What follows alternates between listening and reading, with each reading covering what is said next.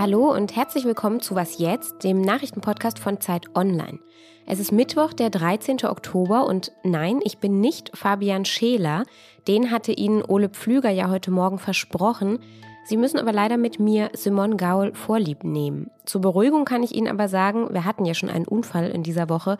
Fabian geht es gut und statt heute Nachmittag hören Sie ihn einfach morgen früh. Ich spreche jetzt jedenfalls gleich über die Diskussion um eine Legalisierung von Cannabis in Deutschland. Und wir schauen nach Chile und nach Nordkorea und außerdem geht es mal wieder um spektakuläre Tiere. Redaktionsschluss für dieses Update ist 16 Uhr. Werbung. Prime-Mitglieder hören Was jetzt bei Amazon Music ohne Werbung. Lade noch heute die Amazon Music App herunter. Die Ampelsondierungen, die scheinen voranzukommen. Möglicherweise könnte Ende der Woche schon eine Entscheidung fallen, ob SPD, Grüne und FDP tatsächlich in Koalitionsverhandlungen treten. Über welche Themen die Parteien sich austauschen, darüber kommt bisher allerdings nicht allzu viel an die Öffentlichkeit, denn ihre Vertraulichkeitsdevise nehmen die Parteien ziemlich genau. Zu einem Thema haben sich jetzt aber doch einige geäußert, und zwar geht es um die Legalisierung von Cannabis. SPD-Politiker Karl Lauterbach, der früher immer explizit gegen eine solche Legalisierung war, sagte jetzt, die Legalisierung sollte in einem möglichen Koalitionsvertrag festgeschrieben werden. Er habe seine Meinung diesbezüglich geändert, weil inzwischen so viel verunreinigtes Marihuana auf der Straße angeboten werde, dass es eben ungefährlicher sei, wenn man das Ganze legalisiert und dadurch auch besser kontrollieren kann. Die FDP und die Grünen, die sind ja ebenfalls schon länger für eine Legalisierung von Cannabis. Da könnten sich die drei Parteien also annähern. Die jeweiligen Details in der Ausgestaltung einer solchen Legalisierung, die müssten dann natürlich erstmal geklärt werden.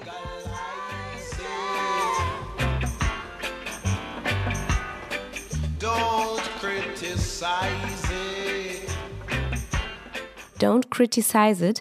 Das hat Peter Tosh 1976 gesungen. Wir wollen jetzt trotzdem mal kritisch hinschauen und dazu habe ich meine Kollegin Linda Fischer aus dem Wissensressort von Zeit Online angerufen. Hallo Linda. Hallo. Die einen sprechen ja von Schönreden einer gefährlichen Droge, also die Polizeigewerkschaften zum Beispiel sagen das. Die anderen fragen aber eben, warum sollte Cannabis denn anders behandelt werden als die Volksdroge Alkohol zum Beispiel? Was sagt denn so die Wissenschaft? Also wie gefährlich ist Marihuana oder Haschisch denn jetzt eigentlich? Äh, also grundsätzlich kann man sagen, Cannabis äh, hat genau wie Alkohol ziemlich klare Risiken. Äh, die fallen aber auch einfach ein bisschen anders aus. Also recht eindeutig ist die Sache bei Jugendlichen. Da zeigen Studien, dass Graskonsum deren Entwicklung beeinträchtigen kann. Ähm, da gibt es Erhebungen, äh, in denen zeigte sich, dass etwa eine von zehn Personen die Cannabis konsumiert, äh, eine, eine sogenannte Konsumstörung entwickelt. Und bei Jugendlichen ist das sogar noch ein bisschen häufiger. Und da wird beobachtet, dass es zu Problemen beim Denken führt, kann depressive Stimmung auslösen, Angst und im schlimmsten Fall auch sowas wie eine Psychose. Ähm, da ist in den letzten Jahrzehnten auch ein Anstieg zu beobachten gewesen. Man weiß aber nicht so genau, ob das Gras jetzt dann immer der Auslöser ist oder ob das eher eine grundlegende Erkrankung fördert man weiß eher, dass je mehr man konsumiert und je höher der Anteil von dem Wirkstoff THC da drin ist, desto wahrscheinlicher ist sowas. Die Befürworter von der Legalisierung, die sagen jetzt, naja, aber dass eben vor allem verunreinigtes Marihuana so gefährlich sei. Was ist denn da dran an dieser Sorge? Ja, da gibt es auf jeden Fall ein Problem, das nennt sich äh, Chemiegras. Also das ist Cannabis, das mit synthetischen Stoffen be besprüht ist. Das können zum Beispiel so synthetische äh, Stoffe, die so ähnlich sind wie THC sein, aber auch was ganz anderes. Und da geht man auf jeden Fall ein Risiko ein, wenn man das raucht. Ähm, weil wenn man Pech hat, dann bekommt man auch wirklich ähm, schwere psychische Zustände. Und es gibt auch im Einzelfall, ähm, gibt es Todesfälle dadurch. Und in manchen anderen Ländern ist Cannabis schon legalisiert. Gibt es da jetzt Erfahrungswerte? Also ist da jetzt das Gras besser kontrolliert und ist alles irgendwie äh, viel gesünder? Ja, das ist recht unterschiedlich. Also wir kennen das ja aus den Niederlanden, aus Portugal, Kanada oder aus Teilen der USA. Da sind die Regeln aber auch ziemlich unterschiedlich, sodass wir da jetzt auch äh, nicht einheitlich was daraus ableiten können und nicht wirklich was daraus lernen. Außerdem ähm, gibt es ja zum Beispiel die Befürchtung, dass äh, der Konsum durch die Legalisierung zunimmt. Ähm, und dazu kann man auch so langfristig auch immer noch nicht so ganz was sagen, ähm, weil das zum Teil ja auch noch nicht so lange her ist, dass es legalisiert wurde. Und wir wahrscheinlich erst so in einigen Jahrzehnten sehen, was das bei uns auslöst. Danke dir, Linda. Sehr gern. Der chilenische Präsident Sebastián Piñera hat in 72 Gemeinden im Süden des Landes den Notstand ausgerufen. Diese Anordnung schränkt die Versammlungsfreiheit ein und erlaubt es dem Militär, die Polizei zu unterstützen. In der Region, da war es wiederholt zu Angriffen bewaffneter Gruppen gekommen. Die Regierung vermutet, dass es sich um radikale Gruppen aus dem Volk der Mapuche handelt, das ist die größte indigene Gruppe im Land. Sie verlangt schon lange die Rückgabe der Gebiete ihrer Vorfahren. Die Regierung lehnt das allerdings ab. Am Wochenende gab es auch eine Demonstration für die Rechte der Indigenen. Am Sonntag waren in der Hauptstadt Santiago dabei 17 Menschen verletzt worden und eine Frau wurde getötet. In Nordkorea herrscht nach Angaben der Vereinten Nationen eine akute Hungersnot. Die UN veröffentlichten dazu heute einen Bericht. Schwache Menschen, vor allem Kinder und Alte, drohten demnach zu verhungern.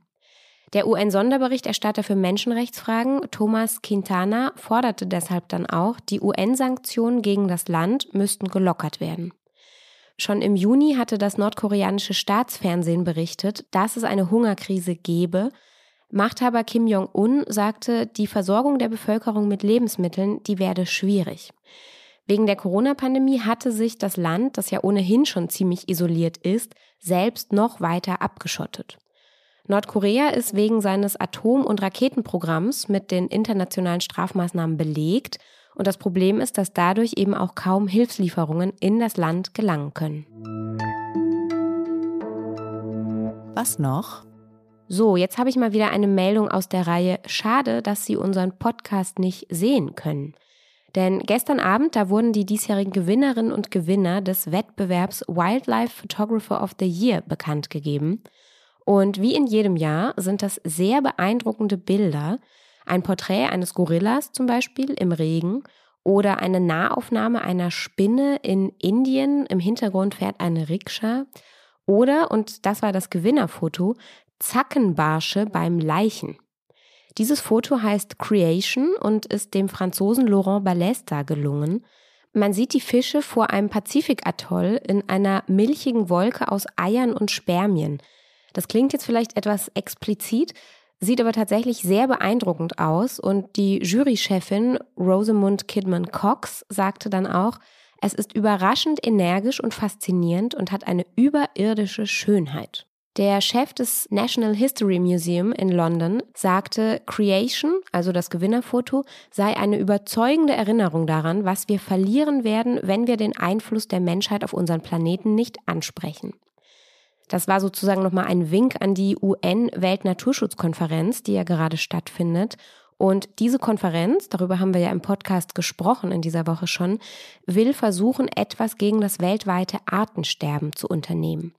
Die Fotos, die verlinke ich Ihnen natürlich. Das war dann auch unser Update für heute.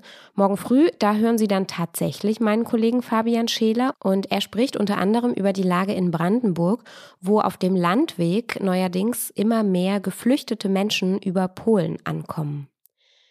Feedback, Kritik oder auch tolle Naturfotos können Sie uns schicken an wasjetzt.zeit.de. Ich sage danke fürs Zuhören und bis bald. Tschüss.